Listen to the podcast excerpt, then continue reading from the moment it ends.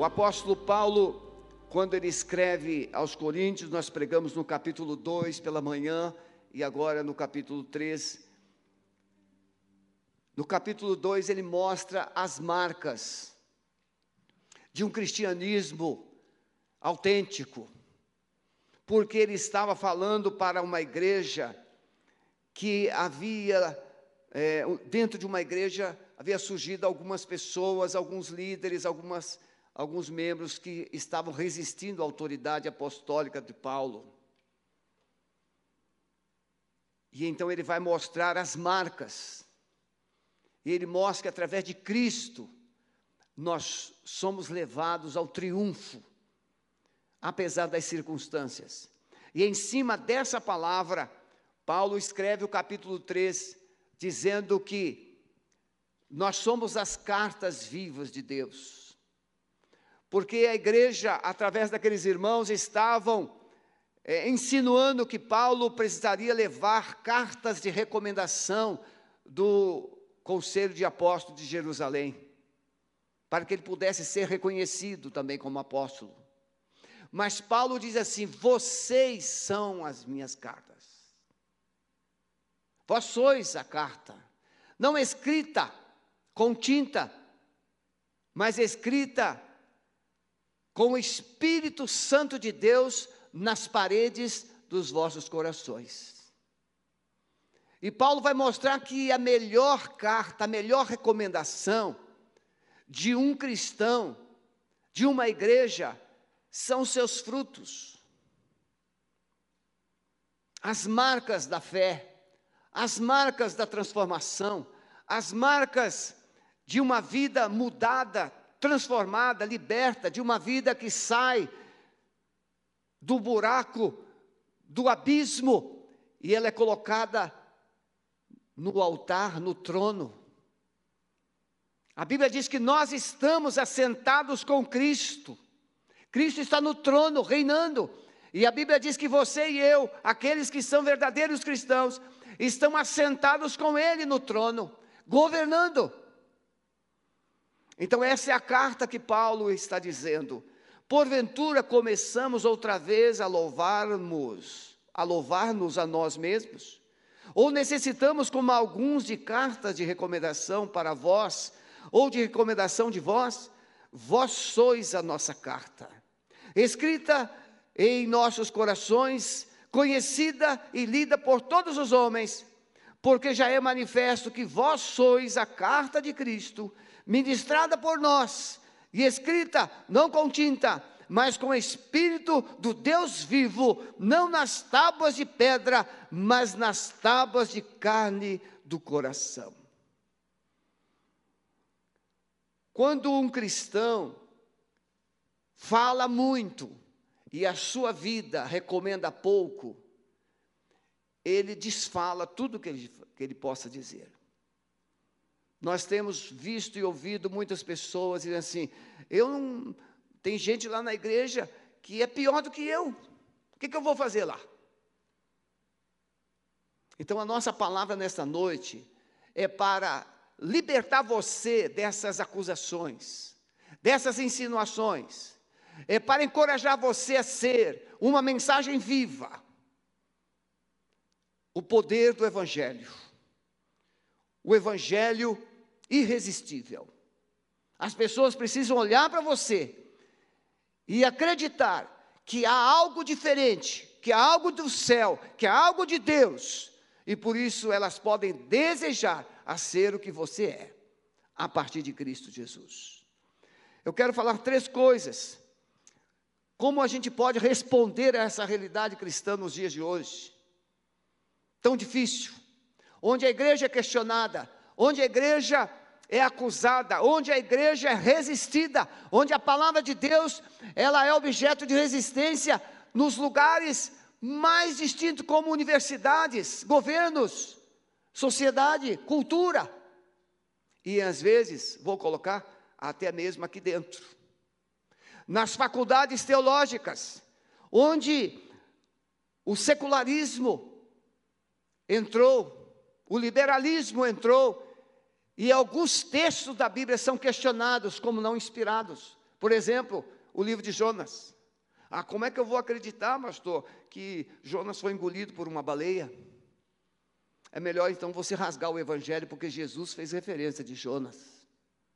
E a história de Jonas, ela é uma mensagem que tipifica Jesus. Como Nínive tipifica o mundo. Jonas foi citado por Jesus, não como ficção, mas ele diz como nos dias de Jonas. Assim como Jonas, não foi uma ficção, não foi uma história, foi história. Então, primeira coisa, entender que somente os frutos revelarão os verdadeiros filhos de Deus. Todos acreditam. Quem aqui acredita que é filho de Deus? Levante a mão. Nós acreditamos. Uma pessoa atendi essa semana e diante do quadro que estava sendo colocado, bem delicado, bem delicado mesmo, eu disse: Eu vou fazer somente uma pergunta para você. Se você responder essa pergunta de forma correta, você terá condições de encontrar a saída para o seu problema. Quem você é? E ele ficou em silêncio um tempo. E eu ajudei. Quem Deus diz que você é? Ajudei. Porque a pessoa precisa acreditar no que Deus disse, porque às vezes o coração dela não está acreditando mais em quem ela é. E ela respondeu: Sou filho de Deus. Falei assim: então, como filho de Deus, que resposta você dá para essa situação que você está vivendo? Meu irmão, minha irmã, meu querido que está na internet, tudo muda quando você toma posse da sua identidade, quem você é. Você não é o que o mundo diz. Você não é o que as circunstâncias sinalizam. Se você crê, como a Bíblia afirma, que aquele que está em Cristo é filho de Deus, é nova criatura, é servo do Deus Altíssimo, é herdeiro de Deus, é cordeiro em Cristo, é um amado, é um abençoado, que está sentado à, à destra do Pai juntamente com Jesus. Se você crê nisso, você pode olhar para as circunstâncias e começar a declarar que as coisas vão mudar. E você não precisa brigar com ninguém para convencer ou convencê-las que você é melhor, que você é cristão, que você é religioso, que você é salvo. Não. Jesus diz em Mateus 7: pelos frutos os conhecereis. Nem todo que me diz Senhor, Senhor entrará no reino dos céus, mas aquele que faz a vontade do meu Pai que está nos céus. O filho sempre vai procurar se identificar, se ajustar à vontade do Pai. E Jesus diz: porque pelos frutos os conhecereis. Ele está falando isso para os religiosos do seu tempo. Você pode ver que logo após essa declaração, Jesus faz a aplicação do ensino da edificação da casa sobre a areia e da casa sobre a rocha. E diz: aquele que ouve essas minhas palavras e as não pratica, compará-lo-ei àquele que edifica a casa sobre a areia. E veio as chuvas, tempestades, o vento e bateram com ímpeto naquela casa, e ela caiu. Grande foi a sua ruína, porque estava edificada sobre areia. Mas aquele que ouve essas minhas palavras e as pratica, compará-lo-ei ao homem prudente, sábio, que edificou sua casa sobre a rocha, e vieram os ventos, as tempestades, as chuvas, bateram com ímpeto naquela casa, mas ela não caiu. O Evangelho é o poder de Deus, e esse poder de Deus não está nas páginas está dentro de você. Na China, na Rússia antiga, na União Soviética antiga, nos países hoje árabes, os cristãos memorizam a Bíblia, porque elas, se forem tomadas nos seus, nas suas mãos, elas são confiscadas e os cristãos são presos.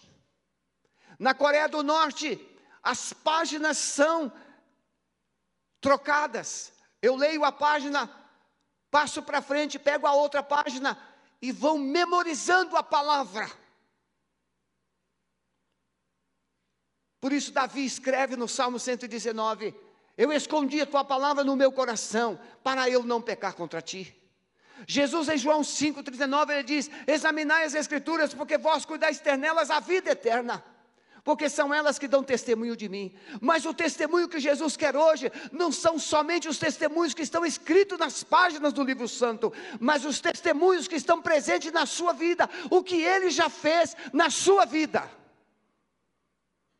Porque o seu vizinho pode ter outra religião, os seus colegas de trabalho podem ter outra religião, as pessoas na universidade podem ter outras religiões, mas se você tiver Jesus na sua vida, eles irão se deparar com uma verdade incontestável. Porque as religiões têm ensinos, mas Jesus tem poder. E uma verdade, uma luz que brilha nas trevas os frutos, a vida cristã, o evangelho, então não se constitui de discursos. Essa pregação aqui, ela é importante, mas a maior e mais poderosa pregação é a minha, a sua, de segunda a domingo. Quando você está no seu trabalho, quando você está na sua casa, quando você está em qualquer lugar, você vive, você toma decisões, você tem atitudes. Que vão impactar as pessoas com aquilo que você é. O Evangelho de Jesus. Paulo diz aos Romanos, primeiro ele diz aos Tessalonicenses, porque o nosso Evangelho não foi a vós somente em palavras, mas também em poder, no Espírito Santo e em muita certeza, como bem sabeis, quais fomos entre vós, por amor de Jesus. 1 Tessalonicenses capítulo 1, verso 5. Na China, um cristão falava de Jesus. E ele falava que Jesus ressuscitou Lázaro, que Jesus ressuscitou também ao terceiro dia. Ele falava do poder de Jesus para transformar as pessoas. E de repente, numa noite, chegou alguém e disse: Meu filhinho morreu. Você disse que o seu Jesus ressuscitou, que o seu Jesus ressuscitou um homem chamado Lázaro. Então você pode agora orar pelo meu filho e ele pode ressuscitar. E aquele cristão sincero foi na casa daquela família e ele orou. E Deus ressuscitou a criança. Ah, pastor, isso aí é história. Mas é, é isso aí, é história. Qual é a diferença de ressuscitar uma criança naquelas circunstâncias da China e não ressuscitar hoje? É que talvez aqui não há necessidade de uma evidência como lá. Lá ele precisa autenticar que esse poder que a palavra diz é vivo. Porque há um governo que persegue, há um governo que proíbe, há um governo que impede a proliferação da palavra do Senhor Jesus. E o Evangelho é o lugar onde mais o Evangelho cresce no mundo, é na China.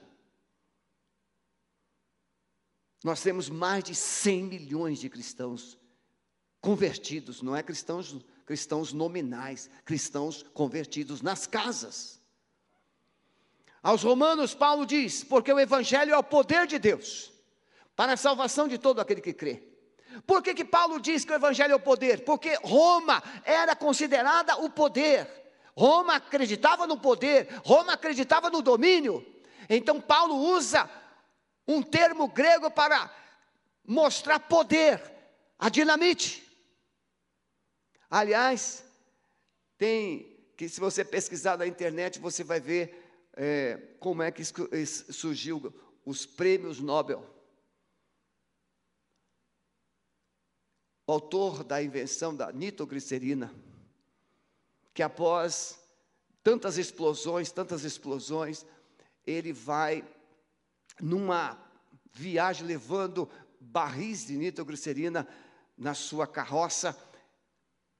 A nitroglicerina cai e sempre ela explode, mas aquela carroça estava bem apoiada com pó de madeira, pó de serra. E a nitroglicerina não explodiu. E então o Nobel, ele teve a visão, é muito inteligente, ele transformou é, a nitroglicerina com pó de serra e fez as bananas de dinamite. E usou o termo grego dínamos ou dunamis. Algo poderoso. Eles usavam a nitroglicerina para explodir estradas, pedreiras, mas as dinamites. Depois ele foi inventar os, os mecanismos de explosão. Pesquise, coisa linda a história. Ele morreu sozinho, doente. Ele criou muitas armas de guerras, mas ele deixou toda a sua fortuna em favor de uma missão de paz. Por isso criou-se Nobel da Paz e os outros prêmios. Jesus é esse poder Paulo diz que o Evangelho, e o Evangelho é o Cristo encarnado, ele era o Verbo, o Verbo estava com Deus e o Verbo era Deus, o Verbo que é a palavra é Cristo, e o Cristo é Deus. Então, quando eu prego o Evangelho, eu estou pregando o próprio Deus. O Evangelho é o poder de Deus. É uma coisa impressionante, algo extraordinário, não dá para explicar nem racionalizar. Precisamos entender que o mundo se recusa a ler, quem aí assistiu a série de filmes Deus não está morto, pôde ter várias evidências como a, a, resistência ao evangelho, como a resistência ao ensino. Hoje no mundo inteiro a palavra de Deus é proibida a ser ensinada nas escolas e nas universidades. Os Estados Unidos é conhecido como o país mais cristão do mundo. Berço cristão, berço evangélico. O, o Deus é honrado na moeda americana. Mas em 1962, a Suprema Corte proibiu que a palavra de Deus fosse pregada dentro das escolas e universidades americanas. A palavra não pode, mas o cristão pode entrar lá. O cristão pode mostrar o seu testemunho. O cristão pode entrar lá e mostrar o poder de Deus na sua vida. Ele pode orar, ele pode testemunhar. E assim, milhares e milhares de cristãos têm invadido as universidades americanas, mostrando que Jesus é o Senhor pelo poder do Evangelho dentro deles. E esse é o único meio que a igreja tem hoje para difundir o Evangelho e o poder de Deus na sociedade atual. Essa resistência, a Bíblia tem sido rejeitada em todas as universidades, governo, sociedade. Até mesmo na igreja, eu tive que dar uma palavra pública, porque na nossa faculdade teológica havia um professor que estava é, insinuando que alguns textos da Bíblia não eram inspirados. O reitor veio conversar comigo, dois responsáveis pelos cursos também vieram conversar conosco. Aquele professor foi desligado do corpo docente da faculdade e a faculdade continua. Mas há resistência. Por quê? Porque o liberalismo, a religiosidade, o secularismo não consegue viver com o sobrenatural, é viver com as explicações. No entanto, Paulo é diante desse quadro que Paulo está falando de um evangelho não escrito com tinta. Veja, meus irmãos, vamos imaginar um jovem que se converte em uma família que não gosta do evangelho, não gosta é, da palavra de Deus, tem resistência. Mas esse menino, essa menina se convertem e ela, essa, esse jovem chega nessa família e não precisam falar, eles simplesmente vão mostrar a vida, postura, amor, a maneira de tratar as pessoas. E os pais vão começar a entrar em crise. Não tem vícios, não tem hábitos promíscuos. Estou falando, irmãos, do verdadeiro cristão, estou falando do verdadeiro evangelho. Uma vez um rapaz chegou no gabinete e disse: Pastor, eu estou assim tendo dificuldades, e como, como, é que eu ficar sem sexo antes do casamento? E eu ainda nem tenho noiva, e como é que eu vou ficar, pastor, sem sexo é, antes do casamento? Eu olhei e falei assim: Olha para mim, se vira. Ele pensou que eu ia dar uma fórmula mágica para ele. Falei assim: se vira. Ele, como assim, pastor? Porque eu me virei. Quando eu me converti, eu tinha 23 anos menos dois meses.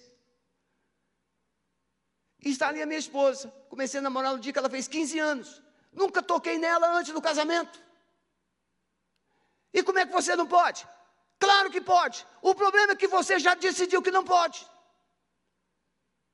Porque o Evangelho é o poder de Deus que entra na mente, no coração e transforma a forma de pensar e de agir.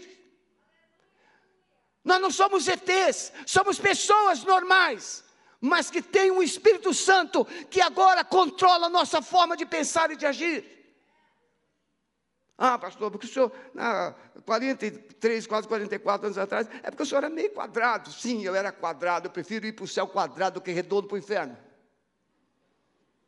Rolando, de ladeira abaixo. O Evangelho é o poder de Deus. Então, Paulo diz para os coríntios que a recomendação que ele tinha para validar o seu apostolado eram os próprios crentes de Corinto. Vocês são as minhas cartas. Eu ganhei vocês para Jesus. A, a cidade de Corinto, irmãos, era uma das, foi uma das mais resistentes à pregação de Paulo. Tanto que Deus precisou dizer a Paulo em uma visão: Paulo, não te cales, não temas, não te cales, porque eu tenho muito povo nessa cidade. Tamanha resistência. Em Corinto tinha um templo que tinha mil sacerdotisas que saíam pela cidade à noite para se prostituir com os turistas. Em segundo lugar, o evangelho irresistível. Precisamos entender que somente o Evangelho tem esse poder para quebrar as cadeias do coração. Como é que você pode explicar uma pessoa que quer matar e depois ela não quer mais? Como é que você explica uma pessoa que é cativa do vício e agora ela não precisa mais? Ah, pastor, é, tem que fazer tratamentos. Não. Eu fumava duas carteiras de cigarro por dia, eu era alcoólatra, ficava no bar até o bar fechar. Eu tive infarto com 20 anos, com, com é, fiquei colocaram duas formas de gelo na minha cabeça para eu acordar e eu não acordava. Eu não fui internado, eu aceitei Jesus em um domingo à noite. Na segunda-feira não queria mais jogar em nenhum tipo de jogatina não queria mais beber, não queria mais fumar. O que que aconteceu? É que entrou um poder aqui dentro. E aquela necessidade foi substituída por um contentamento.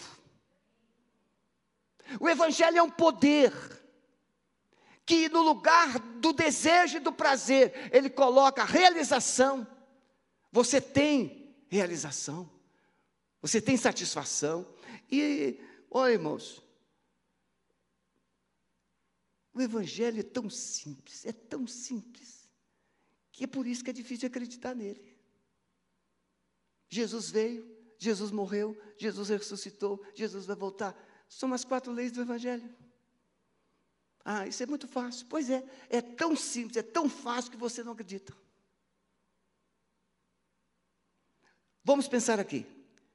Quem aqui já leu a história de Saulo de Tarso na Bíblia? Quem já leu? Muito bem. Não é uma história incrível? Ele era perseguidor, ele era membro do Sinédrio, ele era uma pessoa muito culta, filósofo, uma pessoa letrada. Paulo não era um indulto, Paulo era letrado, falava vários idiomas. Perseguindo os cristãos, tinha cartas para prender os cristãos em quaisquer cidades que fosse. De repente, ele tem um encontro com Jesus, de uma forma sobrenatural. E ele se converte. Aquele que perseguia, agora é perseguido. Aquele que fazia com que os cristãos fossem presos, agora é preso, por amor a Cristo por amor aos cristãos.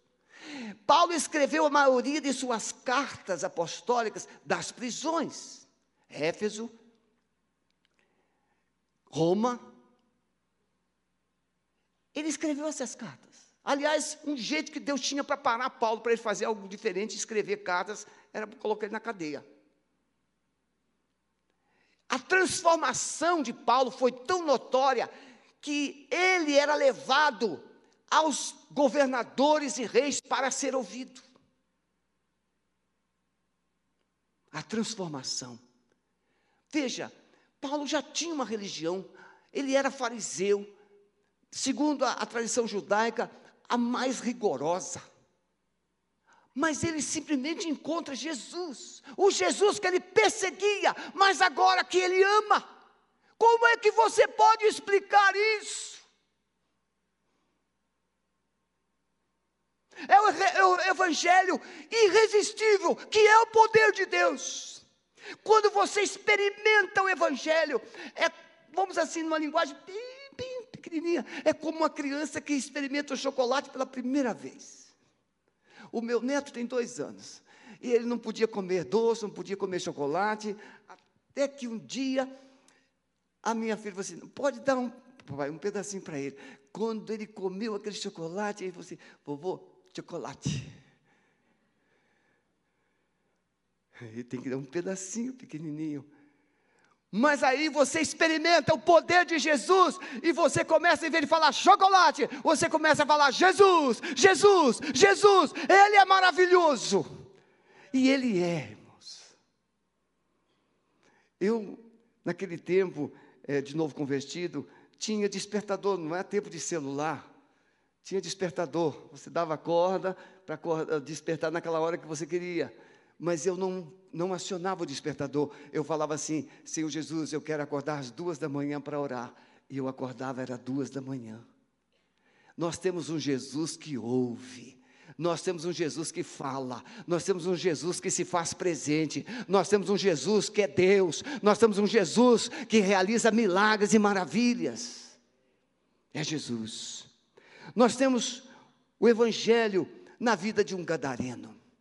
Esse gadareno de Marcos 5, ele era tão cheio de demônios, a, a Bíblia mostra que pelo menos dois mil demônios, porque eles entraram nos porcos, dois mil porcos, que se lançaram no mar e morreram.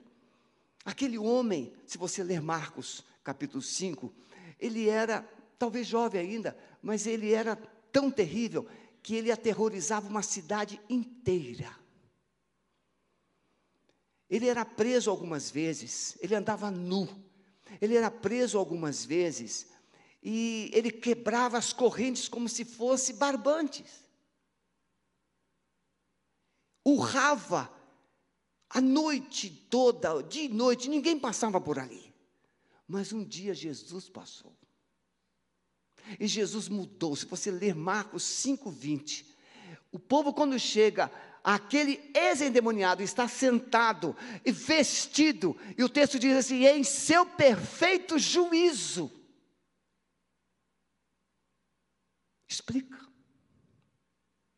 Explica. Um endemoniado que tem uma força excomunal, quatro, cinco pessoas para segurar e você chega simplesmente em nome de Jesus, e tudo se aquieta. Explica. Você não precisa brigar para o Evangelho ser crido, você precisa mostrar o Evangelho que precisa ser crido. Quando aquele homem foi liberto e ele queria seguir a Jesus, Jesus disse: Não, volte para os seus e conta-lhes as grandes maravilhas que Deus te fez. Cartas vivas. Aquele ex-endemoniado agora chega naquelas dez cidades, Decápolis, eram dez cidades, e ele chega, tente imaginar ele chegar no supermercado, porque todos conheciam ele. Ele entra agora no supermercado de Decápolis e ele chega e fala assim: Olha, você precisa conhecer o poder de Jesus. Tente imaginar, né, Daniel? Que coisa maravilhosa. As pessoas, eu acho que iam aceitar Jesus mais com medo dele do que do, do, pela fé no Evangelho. Mas ele falava assim: Não, não preciso ter medo, porque eu era mal, mas agora Jesus entrou na minha vida. É porque eu não quero viajar no tempo, que a minha esposa sempre me ajuda com isso, mas tem umas historinhas bem interessantes de pessoas que se converteram e depois alguém quis provocar se elas realmente eram convertidas, mas não é o caso de hoje à noite. A mulher pecadora de Mateus 26, Lucas 7, essa mulher era considerada como uma pecadora porque ela tinha um rótulo de prostituição. Em Lucas 7 Mateus 26, ela se apresenta diante de Jesus e ela vai ungir Jesus, a mulher do óleo do vaso de alabastro. Como você pode explicar uma mulher que vivia aquela vida irregular, agora ela está de joelhos aos pés de Jesus, derramando um vaso, um, um, um nardo que custava 300 dinheiro, ou seja, o equivalente a um ano de trabalho. E ela está ouvindo as pessoas dizendo: se esse Jesus soubesse quem é essa mulher, ela é uma pecadora, ela estava escutando isso. Mas ela não estava dando atenção para o que as pessoas estavam dizendo porque o seu coração, o seu foco estava em Jesus, aquele que havia transformado a sua vida. E ela economiza aquele nardo. Segundo alguns estudiosos, aquele nardo era comprado por gramas, de tão caro que era. Era comprado pelas noivas para o dia das núpcias. Mas ela pega aquela garrafa toda de nardo, aquele vaso, e quebra sobre Jesus, perfumando Jesus. O poder irresistível do Evangelho que muda, Paulo chama isso de cartas vivas. E por último, meus irmãos, Zaqueu. Quem é que não conhece a história de Zaqueu? Todas as crianças sabem quem é Zaqueu. Ah, as pessoas, até não crentes, conhecem a história de Zaqueu. Tem um cantor famoso que escreveu sobre Zaqueu como Zaqueu, eu quero subir mais alto que eu puder. Lembra dessa música? Sim, e ela ficou famosa. Essa música era cantada até nas praças e nas feiras livres. De tão famosa que ficou. Então todos conhecem Zaqueu. O que as pessoas não conhecem é o poder de Deus que atuou na vida de Zaqueu. Que Zaqueu era um rico triste. Zaqueu era odiado pela sociedade judaica, porque ele era um publicano, cobrador de impostos, mas ele ouviu falar de Jesus. Ele sobe em uma árvore, ele quer ver Jesus, mas antes de ele falar com Jesus, Jesus fala com ele e diz: Aqueu, desce depressa, porque eu quero ir na tua casa. E ele convida Jesus para um banquete, e ele recebe Jesus em sua casa, mais que isso, ele recebe Jesus em sua vida, e ele diz: Senhor, agora, se alguma coisa for mostrada contra mim, eu quero restituir quatro vezes mais. O homem que era rotulado como aquele que tirava impostos, agora ele quer doar aquilo que ele tem. Transformação. Esse é o poder do Evangelho. Eu disse aqui muitas vezes que eu conheço uma família cuja mulher, o marido empresta dinheiro, emprestava, não sei se empresta mais, emprestava dinheiro para ela a juros. Mulheres, você já imaginou ter um marido que te emprestava dinheiro a juros? O que você faria com esse marido? Pois é, essa querida, ela falou assim, pastor, eu precisava às vezes de dinheiro para resolver algumas situações. E quando eu ia conversar com ele, ele dizia: é tanto. Cobrava juros da própria esposa. O poder de Deus transforma homens desse em servos. tem pessoas que amam o dinheiro, tem pessoas que amam o pecado. Eu aqui mesmo já contei um, um, um, moço que a esposa dele era da igreja, mas ele não era, e ele dizia assim: Pastor, eu sou fã seu. Eu gosto de ouvir o senhor pregar, pastor. E eu dizia, então por que você entrega não entrega a sua vida a Jesus? Ele dizia assim, porque eu gosto de pecar. Tem pessoas que gostam de pecar. Mas o Evangelho é o poder de Deus que tira o homem do poder do pecado, que liberta o homem. Uma mulher recebe o seu marido com um, um colega em casa, tarde da noite, marido da noite, convidou o colega, vamos lá em casa, mas já era tarde, vamos lá em casa. E aquela mulher recebe com carinho, com amor, prepara a janta, e aquele moço fala assim: Que mulher é essa que você tem? Se eu fizer isso que você está fazendo aqui, levar você da minha casa essa hora, minha mulher me mata. Ele diz: Não, mas a minha mulher é cristã. Ela faz tudo por amor a mim. Aquele amigo levantou-se da mesa e disse: Se eu tivesse a mulher que você tem, eu não seria o homem que eu sou. Nunca mais me convide para sair com você. E foi embora. Aquele homem ficou a noite toda sentado àquela mesa, pensando no que aquele seu colega havia falado. Isso era uma noite de sábado a domingo. Domingo de manhã a mulher levantou, fez o café, adiantou o almoço, disse: Meu bem, eu vou para a igreja, mas já está tudo adiantado. Eu chego a tempo para preparar o seu almoço. E ele disse: Não, hoje eu vou com você. E ele foi ao culto naquele domingo e ele se converteu a Jesus. O poder do Evangelho no coração de uma mulher pode mudar o coração mais duro de um marido. O poder do Evangelho no coração de um pai pode dar norte seguro para os filhos. E por último, meus irmãos, Precisamos entender que o Evangelho escrito nos corações é a maior e mais poderosa mensagem que o mundo precisa receber. Essas páginas são resistidas, mas o Evangelho vivo pode não ser resistido. Porque nós iremos nos apresentar às pessoas nos momentos mais cruciais de suas vidas. Eu posso enumerar a quantidade de pessoas que eu encontrei em hospitais. Uma família não cristã, não vou dizer qual é a religião, uma religião bem resistente aos crentes.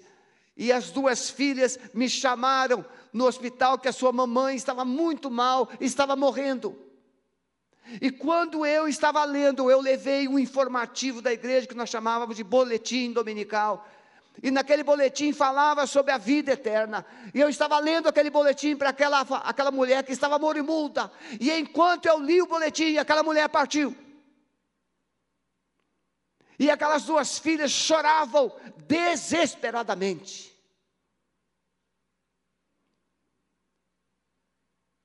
Não existe consolo fora de Jesus.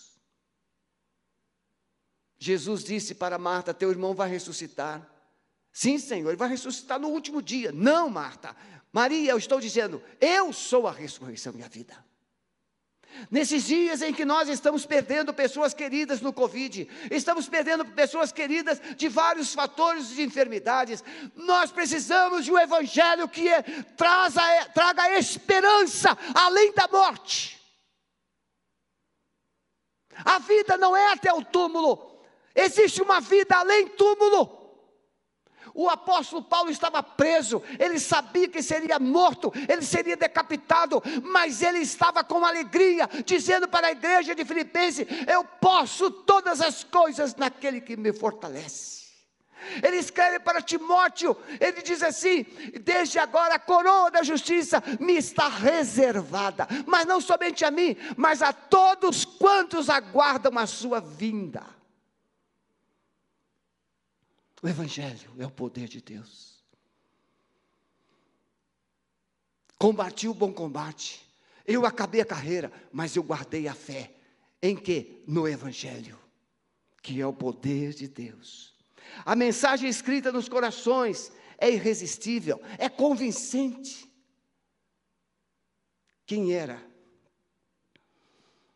Um cristão simples, humilde, foi criticado por colegas de trabalho. Disse, Mas como é que você agora, você se converteu, você vai para a igreja, vai dar dinheiro para o pastor?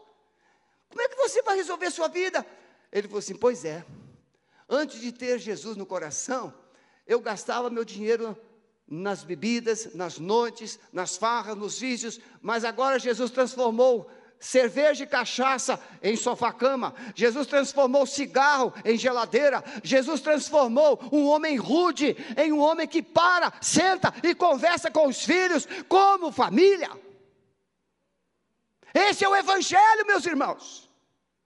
É o poder de Deus que transforma um homem rude, estúpido, num homem amoroso, que olha para os olhos dos filhos e diz: Jesus te ama, e eu também. Não é uma religião. Você pode conhecer muitos cristãos de meia tigela, você pode conhecer muitos cristãos que só vêm, só frequentam os cultos das igrejas, mas não conseguem mostrar uma vida transformada. Sim, você conhece muitos cristãos, mas você também conhece cristãos que tiveram suas vidas transformadas. Então nós temos cristãos pela metade, mas nós temos cristãos por inteiro.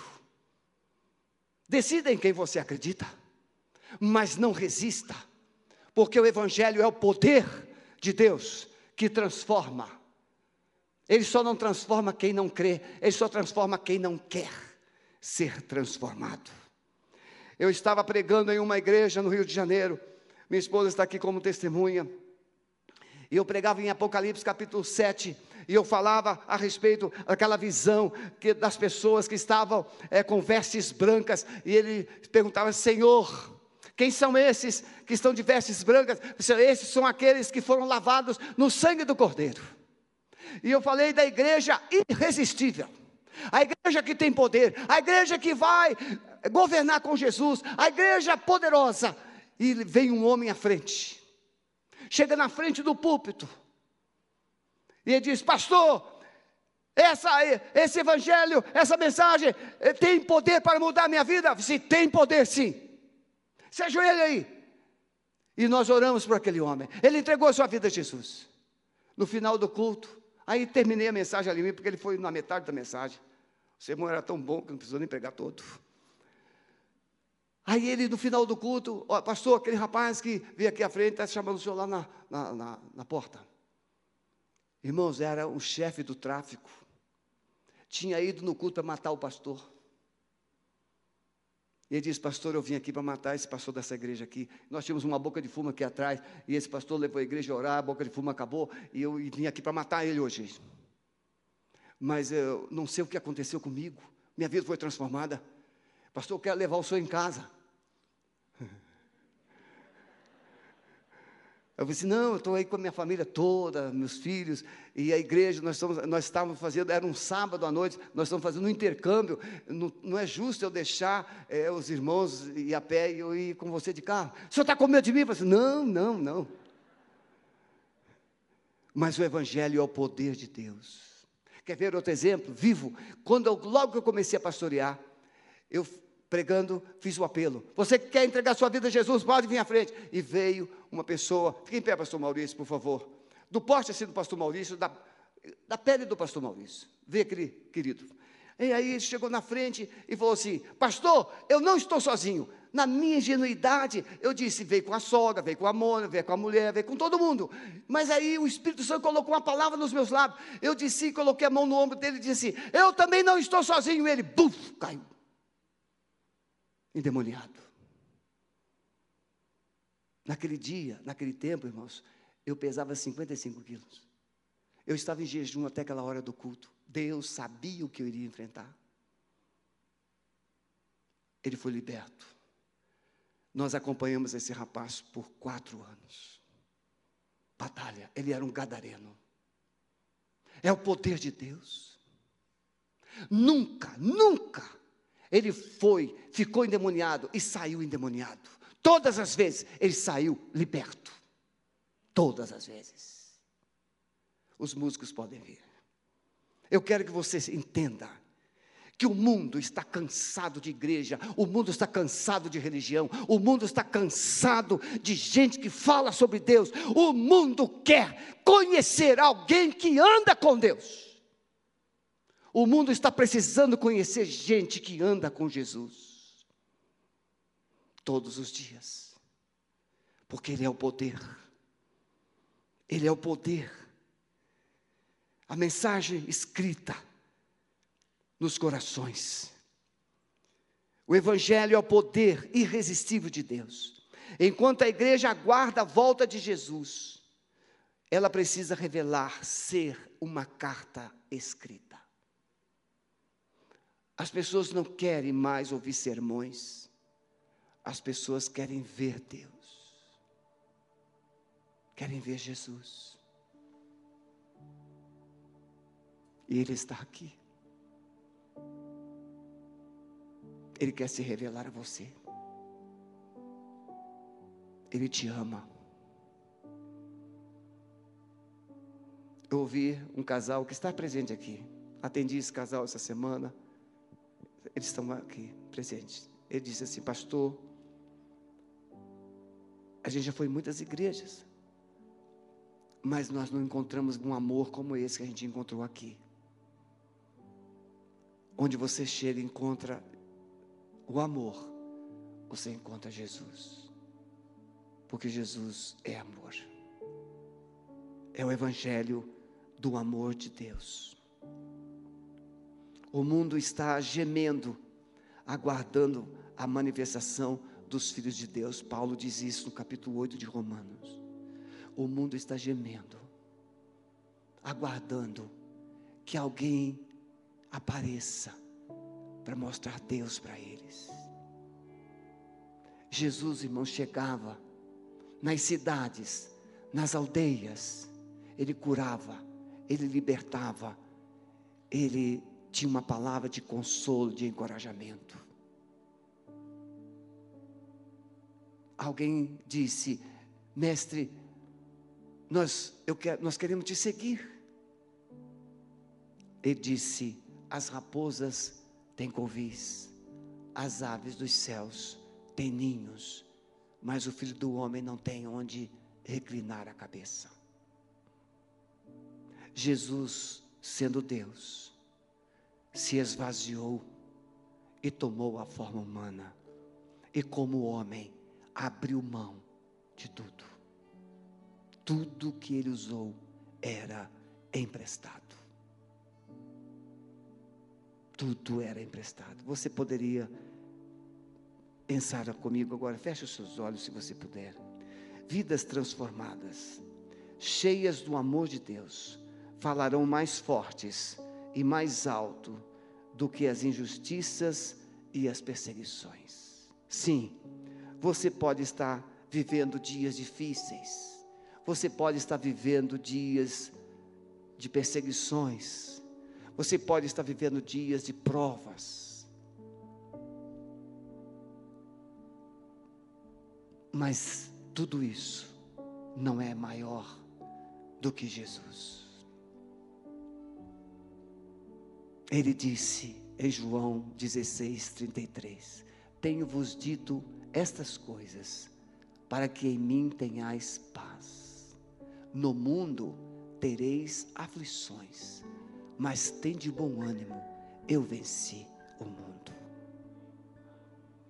Você gostaria, a partir desta noite, você que está em casa, você que está nos ouvindo durante a semana, por essa mensagem, você gostaria de tomar uma atitude na sua vida, de viver o Evangelho irresistível de Jesus, de ser uma carta lida,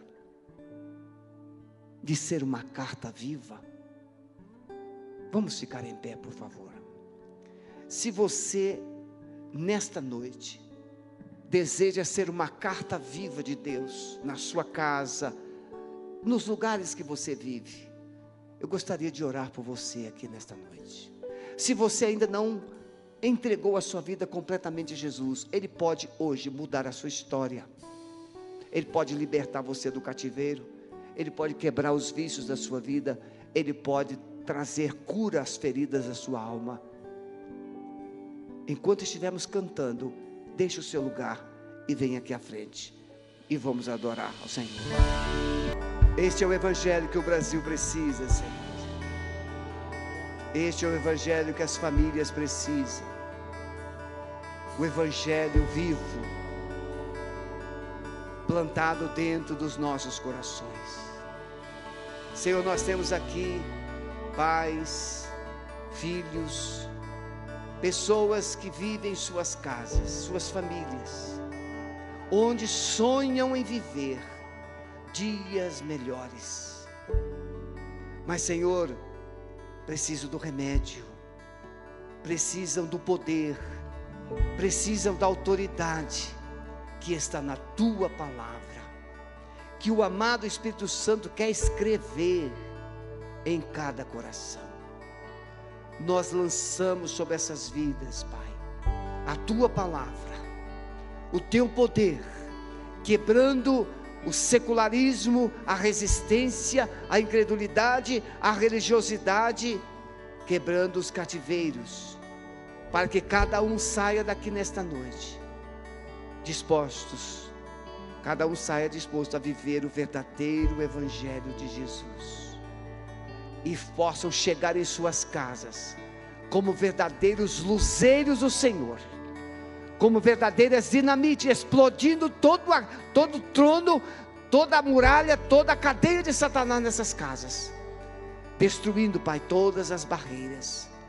Nós as abençoamos no poder do nome de Jesus. Amém. Eu quero ainda, antes de chamar o Daniel para fazer, ajudar você a sair, dizer que muitas vezes nós queremos que a igreja seja boa, mas você precisa lembrar que eu e você é que somos a igreja. E que esse poder está à disposição de cada um de nós. Viva assim. Leve esse evangelho verdadeiro e faça diferença aonde você estiver. Amém? Deus te abençoe.